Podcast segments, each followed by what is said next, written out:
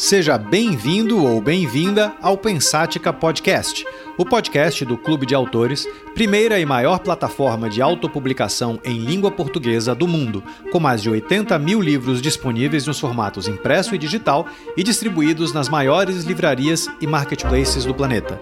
Meu nome é Ricardo Almeida, sou fundador e CEO do clube e deixo esse convite aberto para que você se junte a nós nessa jornada para desvendar o futuro do mercado editorial. Vamos então ao tema deste episódio, deixando antes apenas um agradecimento à Pulsante, produtora responsável pela edição deste podcast. Se escrever livros já carrega uma aura de puro romantismo, escritores afinal são criadores de mundos, o ato de editar não fica atrás. Editar, afinal, achar uma história que se encaixe no propósito da editora, que tenha alguma forma de conexão com sua visão de negócios, que justifique uma aposta caracterizada por investimentos relativamente altos em uma ideia, riscos razoáveis e uma expectativa de resultados que faça sentido para todos os envolvidos. Expectativa, afinal, é, é, talvez seja a palavra mais importante aqui, a que mais define a relação entre editor e autor. O autor quer alguém que invista somas importantes em seu livro, quer alguém que cuide de todo o marketing, quer alguém que deixe que o deixe livre, por assim dizer, para dedicar o seu tempo única e exclusivamente à escrita. O editor, por sua vez, quer um autor engajado, conectado a seu público e ciente que seu papel vai além da escrita em si e envolve uma incansável tarefa de agir como um empreendedor. E ambos juntos esperam que os seus investimentos, seja em tempo ou em dinheiro, se paguem, sendo esse um pré-requisito para qualquer tipo de relação comercial. Não são relações fáceis no mundo inteiro. No Brasil, especificamente, as constantes mudanças no cenário livreiro, mudanças que costumam vir carregadas tanto de ameaças quanto de oportunidades, criam vendavais mercadológicos que podem, com igual facilidade, afundar sonhos ou carregá-los em alta velocidade a futuros muito promissores.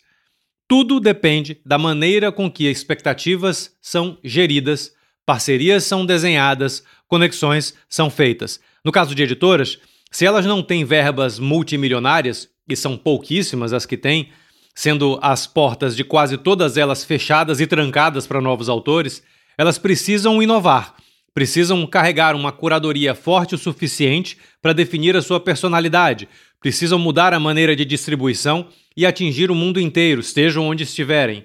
Precisam abraçar novos formatos, de impressos, a e-books, a audiobooks, a chatbooks, essa última uma novidade que surgiu no mercado indiano e que apenas agora começa a dar os seus primeiros passos no mundo. Precisam parar de trabalhar com livros e começar a trabalhar com projetos editoriais amplos, carregando modelos de negócio que vão além de páginas recheadas de conhecimento. Normalmente, aqui no clube, falamos com autores e personalidades que costumam abrir caminhos para que eles, ou vocês, dado que o nosso público aqui no Pensática é essencialmente composto por autores independentes, cheguem nos seus próprios leitores. Mas não podemos ignorar, claro, que temos aqui quase mil diferentes editoras que usam a estrutura do clube para distribuir seus livros mundo afora. E como essa relação autor-editora é vital para o próprio mercado do livro, Nada mais natural que conversar diretamente com uma dessas editoras diferentes, modernas, que tem impresso no mercado uma dinâmica nova de relação. Nosso papo hoje é com Janine Rosa, fundadora e editora na Helvetia Editions, e na verdade eu devo estar falando errado, ela vai me corrigir já já, companhia com bases na Suíça e no Brasil. Fundadora do Festival de Poesia de Lisboa e com projetos diversos que dinamizam a maneira de se trabalhar o livro, abolindo esse conceito ultrapassado de fronteira, ela representa essa nova geração de editores que olham para frente, que vivem a decifrar os novos ventos do mercado para definir os rumos que suas letras devem tomar. Janine, seja muito bem-vinda. Obrigada, Ricardo. É um prazer poder falar com esse público, poder falar com você. É uma pessoa que eu admiro pelo trabalho sério que vem desenvolvendo né, dentro desse mercado. É, e eu acho muito interessante o que você falou sobre essa relação aí de autor e é, escritor, porque é verdade que é, para além também de ser uma relação comercial, a gente precisa sentir, né? E essa, a obra que nos chega, ela precisa ser, ter propósito com o nosso propósito. Então, é, e aí a gente acaba criando uma relação também muito próxima com o autor, que é uma relação, claro, profissional, mas também uma relação de amizade, uma relação de admiração pelo que a pessoa desenvolve, né? E as ideias que ela quer trazer e defender dentro do. Já, eu já vou te pedir para me corrigir como é que eu falo. É que eu, ontem quando a gente conversou, você falou Elvésia com, com como se fosse um S. É, é, é assim que se fala, certo?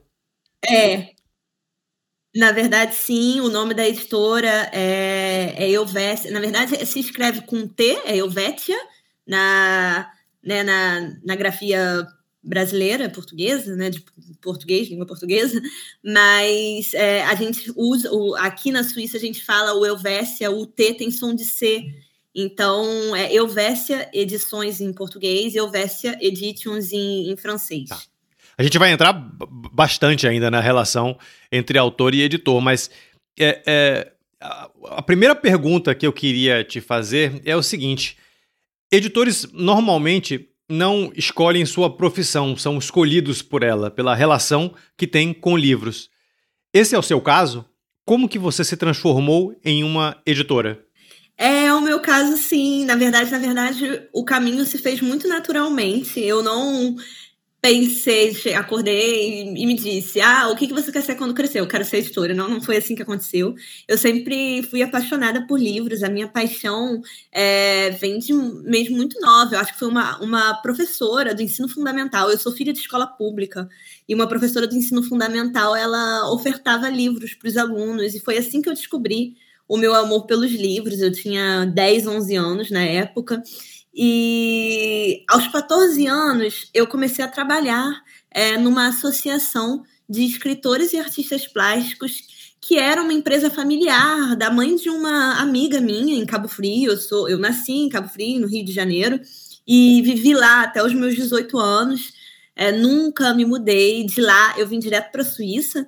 E um, eu comecei a trabalhar dentro desse ambiente, né, onde se, desenvol se desenvolvia atividades literárias, mas também é, atividades voltadas para o público das artes plásticas. E eu comecei a ajudar nos processos editoriais dentro dessa instituição. Eu estudava de manhã e trabalhava, era um trabalho de estudante, trabalhava na parte da tarde e eu era assistente editorial dentro, dentro dessa casa. E, e aí foi aí que eu comecei realmente a criar, entre aspas, o gosto pela coisa, desenvolvi um networking, participava de diversas feiras literárias, flipossos, Bienal do Livro de São Paulo, Bienal do Livro do Rio. Sou, tô ali assim desde, desde muito nova, desde a minha adolescência. E quando eu me mudei, né, para a Suíça, aí foi quando a editora Elvésia nasceu. E como é que funciona uma editora suíço-brasileira?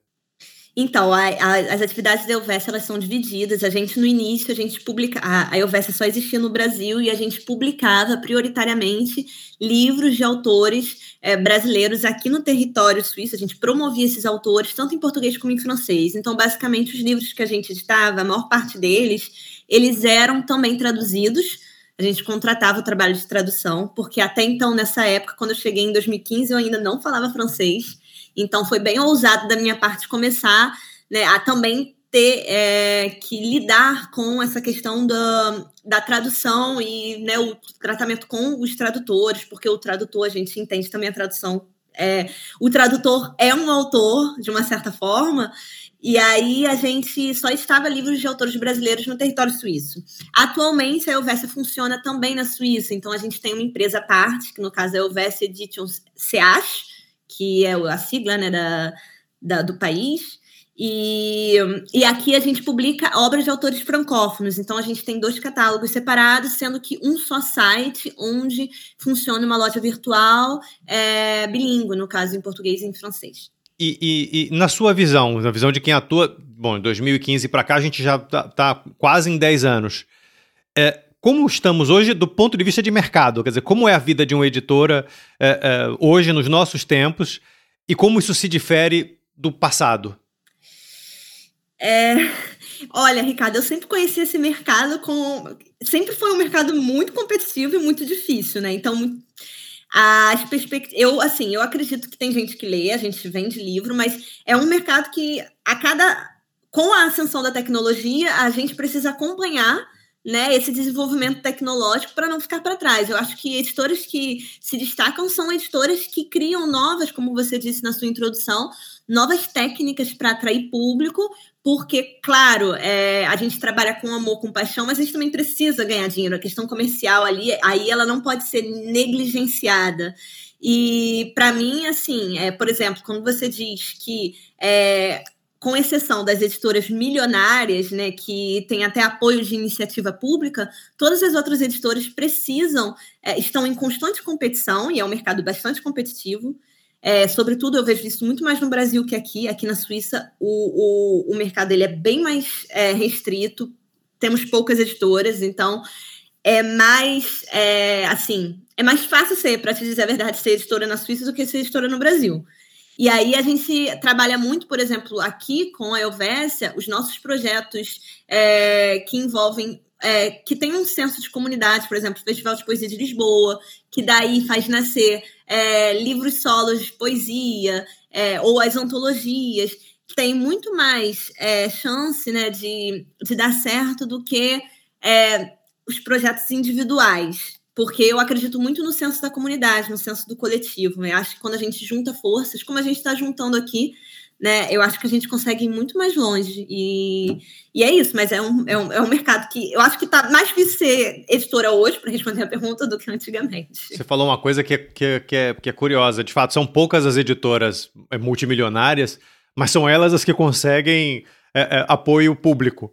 E, e, acho que isso é em qualquer lugar do mundo, né? É, por um lado, bom, por um lado não, por todos os lados, isso é absolutamente injusto, mas você tem o, o, o, o, o é, também o lado positivo, se é que a gente possa chamar assim, que é, é, que é o fato de que as editoras menores, médias, de, de médio e pequeno porte, por precisarem se virar muito mais para sobreviver e para crescer, é, é, também são as que acabam apostando mais na inovação, se arriscando mais e, e criando meio que até um, um, um abismo né? Parece que as, as maiores editoras, essa é uma sensação que eu tenho, as editoras mais gigantes, digamos assim, elas estão ali mais próximas do século XIX é, é, do que do, do, dos nossos tempos. Você acha que faz algum sentido isso?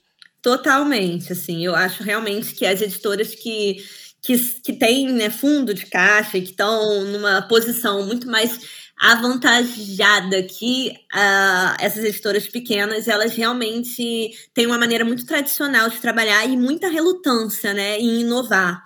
Né? A gente vê, sobretudo, questão de e-book, né, livro digital, a gente tem grandes editores que ainda nem publicam e-book.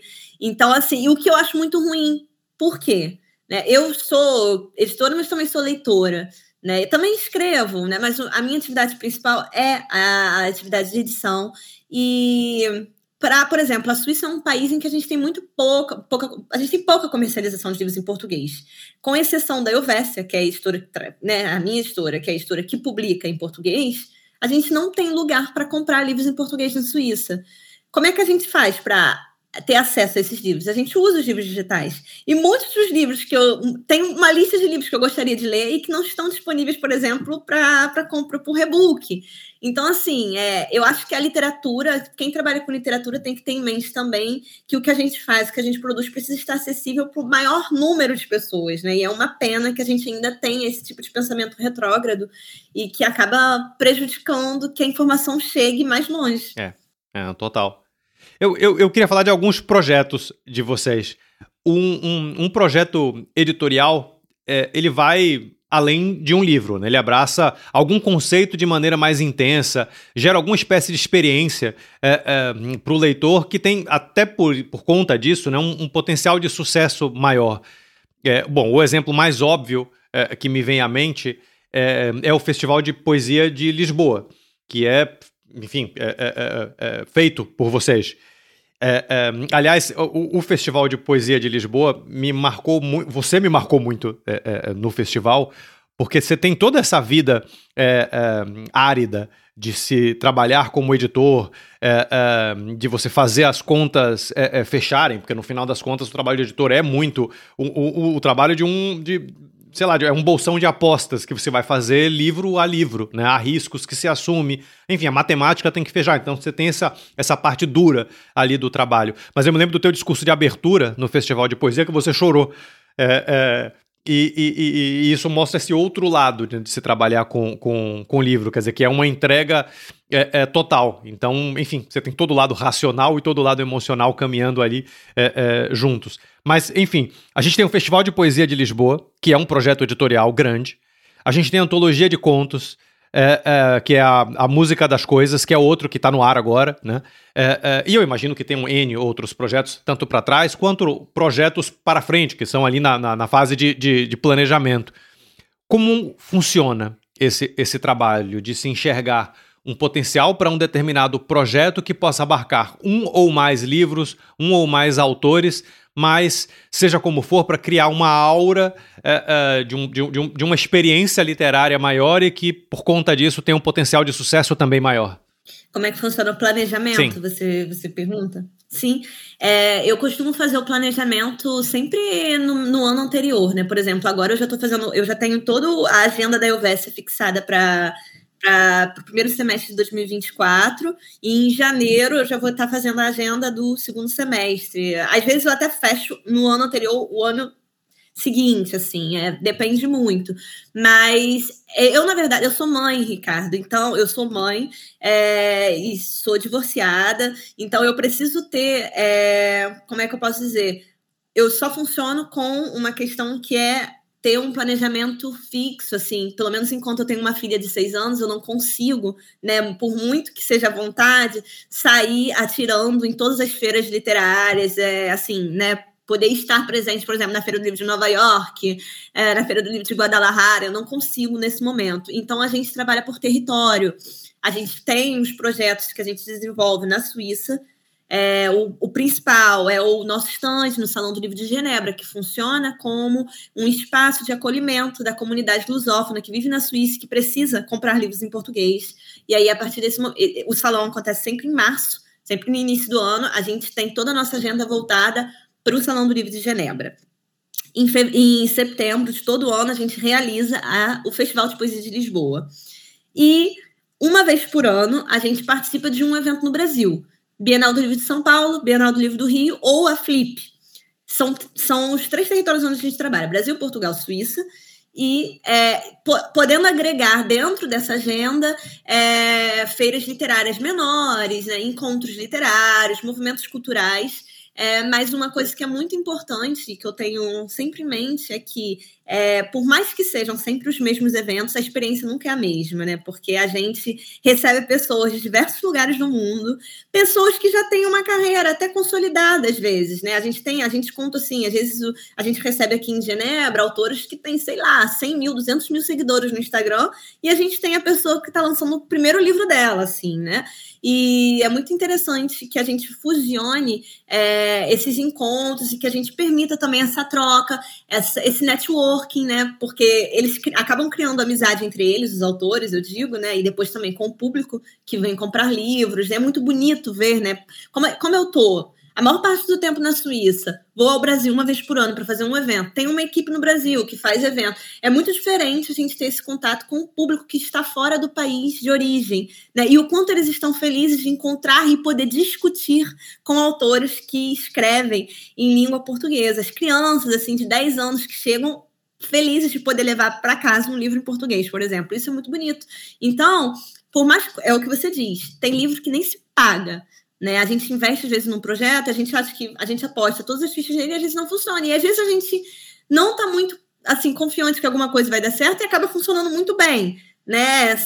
É meio que um quase que um tiro às cegas, assim, né? É, por mais que a gente estabeleça uma relação contratual de toda maneira, em que é, seja equilibrado e que né, as partes não tenham perdas, né? Porque é importante o que você falou no início, da gente ter né, a certeza de que os dois times vão ganhar, né? Tanto o lado do editor como o lado do autor. É, então, mas por mais que a gente viva assim com essa aflição de às vezes, ai meu Deus, as contas vão fechar, não vão fechar, é, existe muita paixão, como você diz, né? E eu acho que a paixão é o que mobiliza a gente a fazer coisas que nem a gente acreditava ser capaz de fazer. Todo, todo livro é, é, de vocês da Elvésia tem é, é, algum evento atrelado, seja ele grande ou pequeno? Todo livro, sim. A gente sempre organiza uma sessão de lançamento de cada livro que a gente publica. É, às vezes o autor prefere agendar por ele mesmo, mas na maior parte das vezes a gente dá essa assistência de encontrar uma livraria, um espaço cultural que seja é, dentro, sobretudo na cidade do autor, porque a gente acredita também que o primeiro lançamento, né, sobretudo, é quem recebe, é, o autor recebe, sobretudo, a rede de contatos dele, então a gente costuma, assim, é, organizar sempre um lançamento de, de cada livro que a gente publica. Ou colocar dentro de, de, de algum festival. Exatamente. É, por exemplo, as antologias, a maior parte das antologias da Elvésia, elas são promovidas é, nos eventos em que a gente participa, e aí os autores, coautores podem vir, e eles assinam o livro, fazem aquele momento de sessão de autógrafo. Há eventos que podem ser criados, a gente está falando desde os lançamentos a, a, a, festivais com alguma dificuldade, é, obviamente, a mais de, de organização, é, e eventos que já existem e que podem ser aproveitados. Você falou do Salão do Livro de Genebra, é, é de, de, da, das bienais de São Paulo do Rio, Flip, é, é, Feira do Livro de Lisboa, enfim, é, é, as, as, as, feiras e, e, salões de livro mundo afora. No caso dessas últimas, ou desses últimos, eles acabam variando bastante, inclusive de propósito. Uma, uma, uma flip, ela é muito mais intimista, muito mais pessoal, principalmente ali naquele no circuito off flip, né? É, é, onde autores podem se relacionar de uma maneira muito mais aberta com leitores. As bienais do Rio e de São Paulo costumam funcionar mais como feiras gigantes de desconto. Pelo menos essa é, é a minha é, é visão, e eu já peço perdão ali pela simplificação talvez excessiva. É, e outras são mais fechadas, destinadas à compra e venda de direitos comerciais mundo afora, mais B2B, digamos assim. Como é que vocês enxergam, como é que vocês enxergam esses eventos e como funciona a dinâmica de, de, de participação? Como é que você escolhe qual você vai participar e, inclusive, qual a forma. Você comentou da Bienal eh, ou das Bienais é, brasileiras. É, é, como que vocês participam exatamente? Todos, você acha que todos eles valem a pena? Uns mais do que os outros? Enfim. Essa é uma boa pergunta, hein? então, é... Bien... as bienais do livro de São Paulo, do, do, Rio e de São Paulo, que são as que a gente fez até agora, são feiras é em que a gente aposta no sentido de ter a nossa presença ali, é uma questão de marketing mesmo, porque a gente vende muito pouco. Como você disse, é, são feiras que trabalham, são manifestações que trabalham com essa política de desconto, onde a gente tem a promoção de diversos best-sellers e a gente sabe muito bem que a gente não está enquadrado dentro dessa categoria. Mas a gente acha importante né, ter esse espaço em que a gente promove a marca da editora e onde a gente recebe também os autores que desejam né, promover o trabalho deles. Eles vêm, expõem os livros e como funciona sempre ali naquele eixo Rio-São Paulo, que são lugares né, muito centralizados no Brasil, onde tudo acontece no quesito editorial, é sobretudo por isso que a gente costuma investir. É, mas não não é a nossa preferida, assim, não é a manifestação preferida para fazer o que a gente faz, porque a gente trabalha com autores, né, que estão fora desse circuito e a gente é, promove, quer promover muito mais esse contato humano, né, essa relação é, autor-leitor e que a gente acha que, por exemplo, uma flip é muito mais interessante, embora também seja muito difícil. A, a, Paraty é uma cidade pequena, a Flip é extremamente é, disputada e nem sempre a gente consegue um espaço né, para expor. Então, assim, a última vez que a gente esteve na Flip foi em 2019, com uma casa chamada Casa Elvésia Oca Babel, é, em parceria com uma instituição suíça que promove o trabalho dos tradutores. Eu tive lá. Você veio? Você veio na Casa sim, Sim, a gente tinha uma casa é, é, também na Flip em 2019, acho que foi o nosso último ano que a gente teve uma casa na, na, na Flip. Eu me lembro de ter entrado na casa de vocês. Eu não me lembro de você, Ricardo. Muito legal, né? A gente acaba por se encontrar nessas andanças literárias aí. E aí, esse, esse foi, um, foi assim, foi uma experiência muito interessante, e eu acho legal a gente dizer que a aposta em feiras é, com o mesmo formato da Flip talvez seja muito melhor, né? para editoras como a Elvésia do que, por exemplo, uma Bienal do Livro, uma Bienal de São Paulo. É, agora, na Europa, é assim, o, salão, o, nosso, o nosso compromisso né, no Salão do Livro de Genebra é um compromisso diferente das outras editoras que já estão na Suíça e que participam do Salão do Livro de Genebra, assim, como, como se fosse uma Bienal do Livro do Rio de São Paulo, porque a gente recebe um público diferente do público que eles recebem, que é esse público é, lusófono.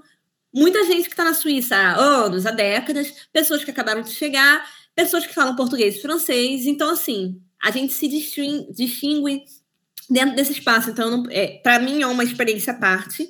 É que não pode ser comparada, por exemplo, com a Feira de Frankfurt, que é uma feira de negócios editoriais em que a gente faz a compra e a venda de direitos autorais.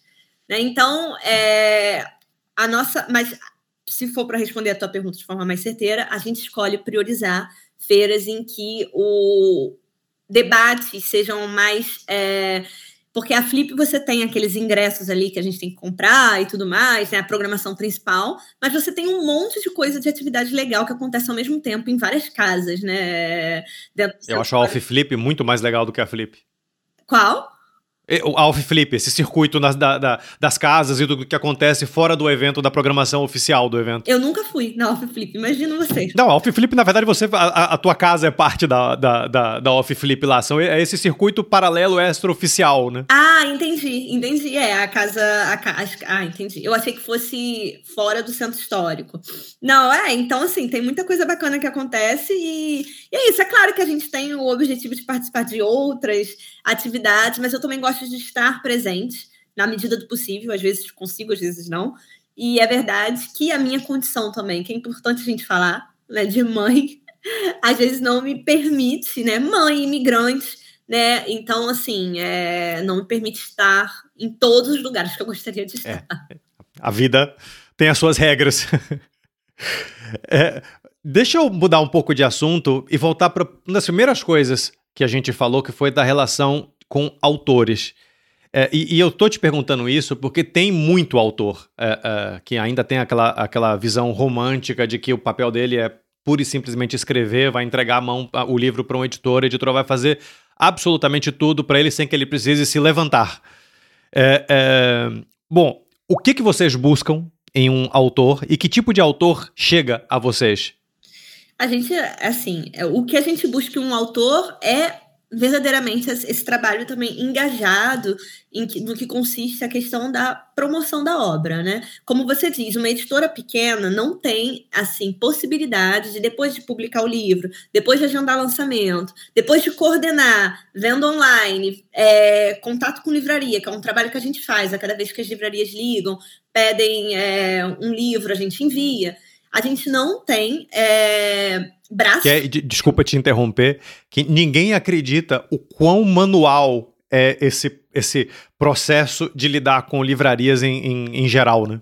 enorme, assim, porque a gente não lida só com é, é, essa visão. A pessoa às vezes está tão centrada no trabalho dela que ela não tem a consciência de que, ao mesmo tempo que ela está mandando aquele e-mail ali, mais umas 200 pessoas estão pedindo assim 200 coisas diferentes. então é assim, é difícil. É claro que é, a gente não pode abraçar o mundo, né? A gente tem que ter é, consciência, cada editora tem a sua equipe, tem que ter consciência da quantidade de pessoas que trabalham e a quantidade de, de livros e obras que dá para publicar, que pode abraçar. Mas é verdade que o autor, ele não pode ser, nos tempos atuais, ele não pode ser só um autor. Ele precisa promover, sim, o trabalho dele. Nas, ele precisa estar presente nas redes sociais. Isso é uma coisa básica, que eu vou te dar um exemplo, tá? Eu publiquei uma autora há pouco tempo aqui, ela é suíça, né? Ela, ela tá, era, era, o seu, era o primeiro livro dela.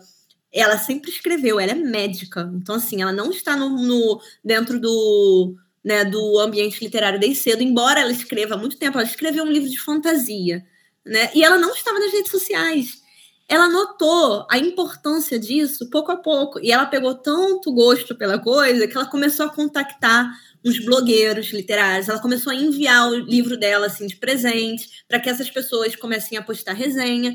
Então, esse é um tipo de trabalho que é verdade que a editora às vezes não vai ter, embora a gente a gente oferece esse serviço também, mas não vai ter tempo de fazer para cada autor publicado e que é muito importante. Né? Eu eu vi isso uma vez no passado de um editor e eu queria te perguntar a sua opinião.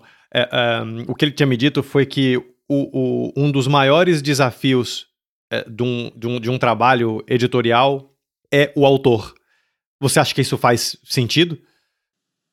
Totalmente, totalmente. Porque é, é a questão de relação, né? Relações, uh, so, relações são sempre muito complicadas. E a relação é, de um editor com. Há, há, autores que são muito fáceis, assim. Há pessoas que são.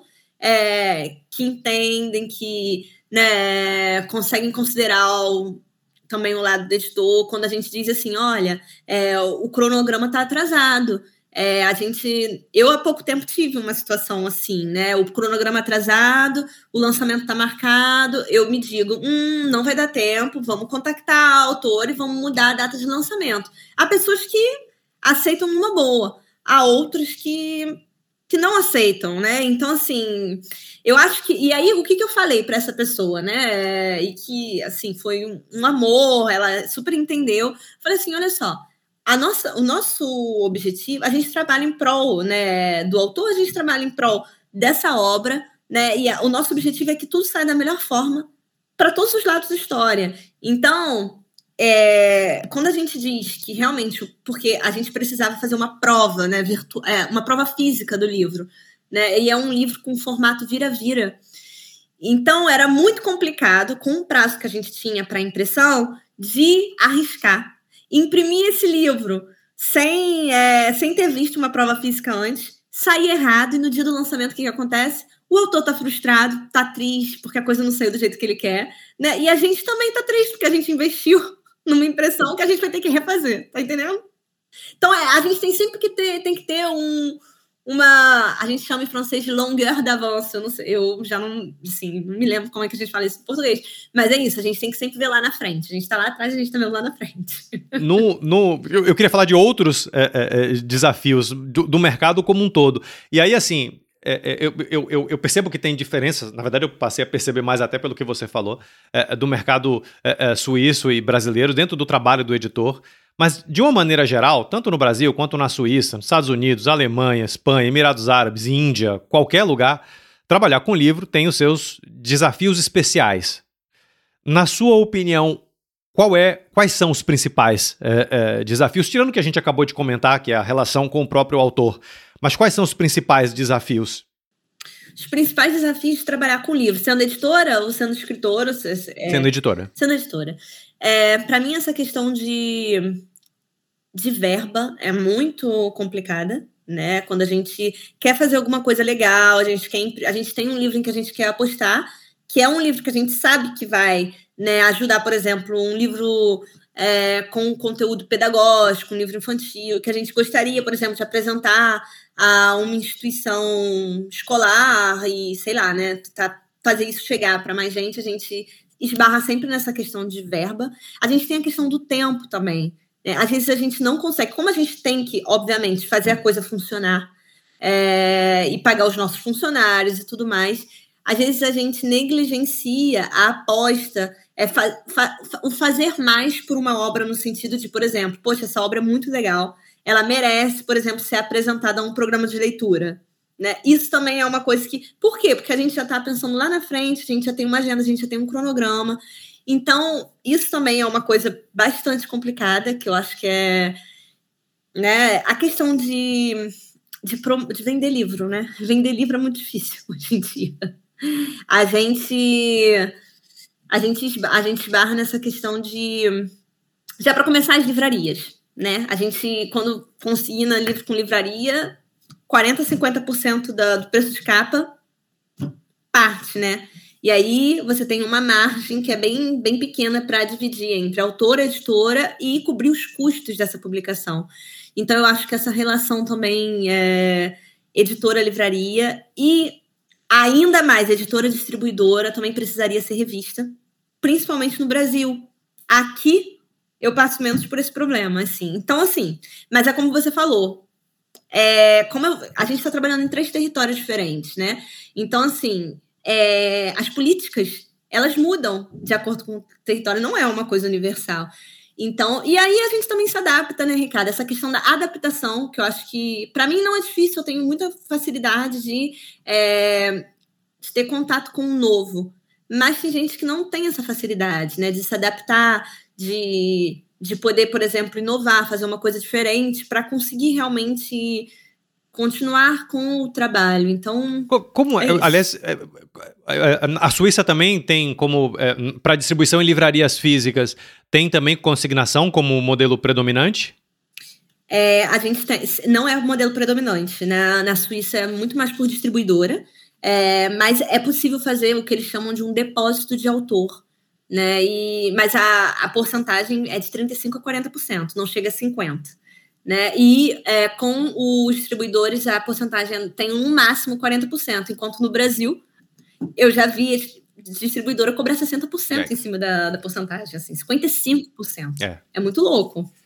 E, e, e qual é o, o, o, o mix? É, é, deixa eu contextualizar essa pergunta. Saiu uma pesquisa agora, na, na no mês passado, nesse mês, na, na, na feira de Frankfurt, sobre um panorama do mercado editorial e o que está acontecendo. E uma das coisas que eles concluíram foi que uh, uh, há uma. Bom, há um crescimento, isso não é só uma conclusão deles, é geral, há um crescimento muito forte de áudio que está comendo o espaço de, de, de e-book. Eu, eu não sei se come, eu não, não consigo enxergar, pessoalmente, pelo menos, eu não, eu não consigo enxergar uma canibalização. Mas há, proporcionalmente falando, a, a, o, o, parece que a audiobook está efetivamente avançando é, é, em cima do mercado de e-book. É, é impresso segue crescendo, segue dominante, segue crescendo, mas é, é, nos hábitos de compra Óbvio que a internet cresceu enormemente é, é, no, no, período pandêmico e mesmo pós, consolidou-se um hábito grande de compra pela internet, mas se tem observado também um crescimento é, pela primeira vez em muito tempo, inclusive, de compra de livro em livrarias físicas. É, como é que você percebe esse mix é, nas suas duas realidades, é, é, na realidade suíça e na realidade brasileira? Então, é, na realidade suíça, o e-book ele ainda é assim, é muito mais. Eu trabalho dentro de uma livraria, né? Então, assim, o e-book é muito mais comprado que o audiobook. É, embora a gente tenha é, muitas opções de audiobook, mas nem todos os livros também estão editados é, em tem um problema de catálogo então, grande, é. é. Já começa por aí, né? Que é um investimento já alto, a gente já vê, assim, para a editora, né? É, pagar alguém para fazer o audiobook, editar aquele material. É, mas eu sei que na França ele está em ascensão, assim.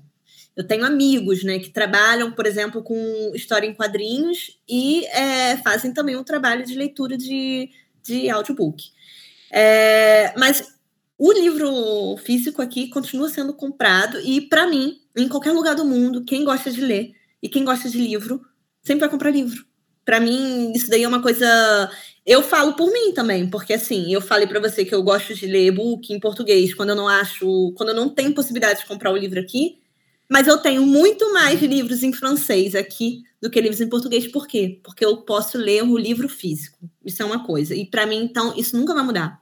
E isso é uma discussão que a gente sempre teve, que eu acho que ela. Agora, no Brasil, é... eu acho que o, o e-book tem, tem tido uma ascensão assim enorme, né? Por conta do da facilidade, né? De, de carregar o, o aparelhinho dentro, dentro da bolsa e por ser mais barato também. O preço do livro no Brasil é uma coisa assim fora de, da realidade, Ricardo. É muito absurdo, assim. Dá muito medo onde a gente vai chegar. Quando você vê um livro de quase 100 reais, como é que você quer que a gente tenha uma sociedade que seja, né, crítica, empática, né, que discuta sobre tudo que está acontecendo quando você tem um livro a 100 reais? É muito louco. E você, e você percebe uma compra mais forte em livrarias hoje, assim, em relação aos últimos anos? Não, eu percebo uma compra mais forte online assim, muito mais do que em livrarias, infelizmente. É por isso que a gente vê aí muita livraria fechando, né? Porque a gente entende, claro, que a pessoa tem um espaço físico, né? Ela paga funcionário, ela paga todos os custos referentes a esse espaço, mas é, o problema é uma cadeia, né? A indústria do livro é uma cadeia. Tá lá no, nos insumos, assim, né? Tá no preço do papel, tá no preço da cola, né? O quanto, o quanto isso assim, eu sendo editora e tendo contato com fornecedores, tanto daqui desse lado como do lado do Brasil, eu vejo que os preços para a produção de uma obra, eles duplicaram, quase triplicaram no, no, nos últimos dois anos. Então, assim, é uma coisa absurda. Se isso não mudar, eu não sei qual vai ser o destino né, de quem trabalha com o mercado editorial, principalmente com livro impresso. E inteligência artificial, que é uma outra coisa que eu queria te perguntar, na tua visão como editora, é, é, como você enxerga? Você está é, é, experimentando? É, é, enfim, qual, qual, é a tua relação e a tua percepção em relação à inteligência artificial dentro do ciclo editorial? Qual é a minha relação com a inteligência artificial? Isso é polêmico. Bem polêmico. Eu, assim, é, se eu for te dizer que eu trabalho o tempo inteiro com inteligência artificial, é, é não é verdade, porque, é, na verdade, na verdade, a única coisa que eu poderia né, fazer com a inteligência artificial, assim, é, de uma forma mais concreta com o meu trabalho, é a comunicação né, com, com os autores, que é muito complicado, porque cada um tem a sua, a sua situação e eu não consigo fazer de uma forma é, global, e com a questão da tradução. Né? E como é que funciona essa questão da tradução? Já aconteceu da gente é, conseguir traduzir um livro com a ajuda da inteligência artificial, já, já aconteceu. Né? Mas é, tendo sempre o cuidado de fazer o grosso da coisa ali pela inteligência artificial e depois contratar um revisor né, que venha e compare uh, a versão em português dessa obra, que compare a versão em francês dessa obra, que faça todas as modificações em francês. Ajuda muito, a gente não vai mentir, né? É, salva vida. Mas a verdade que eu acho muito importante deixar isso claro aqui é que o trabalho de tradutores, sobretudo, né, que é o, é o que pode. Eu acho que é um dos trabalhos que podem ser assim os mais dos mais prejudicados com essa questão de inteligência artificial dentro do, do mercado editorial é, é um trabalho que exige, é, por exemplo, livro de poesia traduzir por inteligência artificial é quase impossível, assim. Sim. Não tem como, assim, entendeu? É quando é um livro documental, não ficcional, a gente consegue, né? Eu tenho aqui um livro, por exemplo, de entrevistas, assim. Cara, isso é uma maravilha para inteligência artificial, né? Então, é isso, assim, o nosso contato com a inteligência artificial é sobretudo no que, no que consiste a edição de texto. Legal. É sempre, é sempre bacana ver como é que as pessoas estão usando mais, usando menos, as, as, as, as empresas que estão propondo coisas diferentes, eu acho, é, é, enfim, é o, é o futuro, né? É, é claro que a gente também pode perguntar várias coisas, assim, é, estratégia de marketing, isso também ajuda muito. É, eu tenho uma, uma amiga aqui, uma parceira, né? A gente está desenvolvendo um trabalho aqui que é o Fórum Cultural Brasil-Suíça, e ela usa para muita coisa, para desenvolvimento de marketing mesmo, desenvolvimento da marca. Então, isso também é interessante. Eu, como estou mais no lado né, é, da estrutura da coisa, muito menos que do lado design, estético e tudo mais, eu uso mais por essa questão mesmo é, de contato, de escrita e tudo mais. Mas é tudo é um território novo. Eu, eu tava num, num, num debate semana passada é, é, com uma com um, um, um, cara, não me lembro agora a empresa dele, mas é um inglês. É, é, e ele era totalmente focado em inteligência artificial e com algumas relações governamentais. E uma das coisas que ele estava comentando era sobre os direitos autorais em relação à, à, à inteligência artificial. E, e ele estava citando um caso é, de uma capa que foi criada por inteligência artificial. É, essa capa ela foi plagiada, uhum. quase que ipsis literis, sabe? Quase que assim, cópia descarada. O, o, o autor processou uhum. é, e perdeu o processo. Pelo seguinte, porque é, é, na interpretação do juiz, o direito autoral de algo ele pode pertencer a uma pessoa física ou jurídica, a um CPF ou a um CNPJ. Inteligência artificial não é nenhum nem outro. Então ele não tem direito uh, uh, autoral reconhe legalmente reconhecido sobre nada. Então tudo que é produzido pela interpretação desse juiz, tudo que é produzido via inteligência artificial é automaticamente de domínio público. É, é, se isso vai ser a verdade ou não, isso, esse foi um caso que aconteceu na Inglaterra.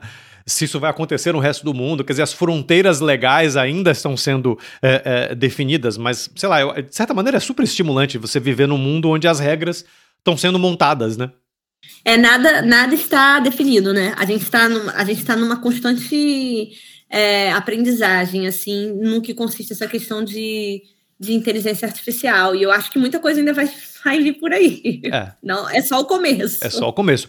O que eu costumo é, dizer para os autores é, é, sempre é a pior coisa que você pode fazer é, é, é, é ter uma visão fundamentalista religiosa em relação à inteligência artificial, de você ser contra ou a favor é, é, com argumentos muito mais emocionais e muito menos racionais. Né? É, é a gente tem que manter os olhos abertos para absolutamente tudo que está acontecendo com aquela frieza fundamental para se perceber para onde que os ventos vão soprar o futuro, né? Com certeza, e sem também achar que isso vai. Em, é, em quantas vezes né, na história da humanidade a gente não presenciou, né, as nossas as direções também que nos antecederam não presenciaram né, avanços assim que romperam né, com, com padrões de comportamento, né? Porque isso também rompe com padrões de comportamento dentro de uma sociedade, assim, né? A gente acaba é, ampliando nossos horizontes e isso influencia completamente na cultura de um povo.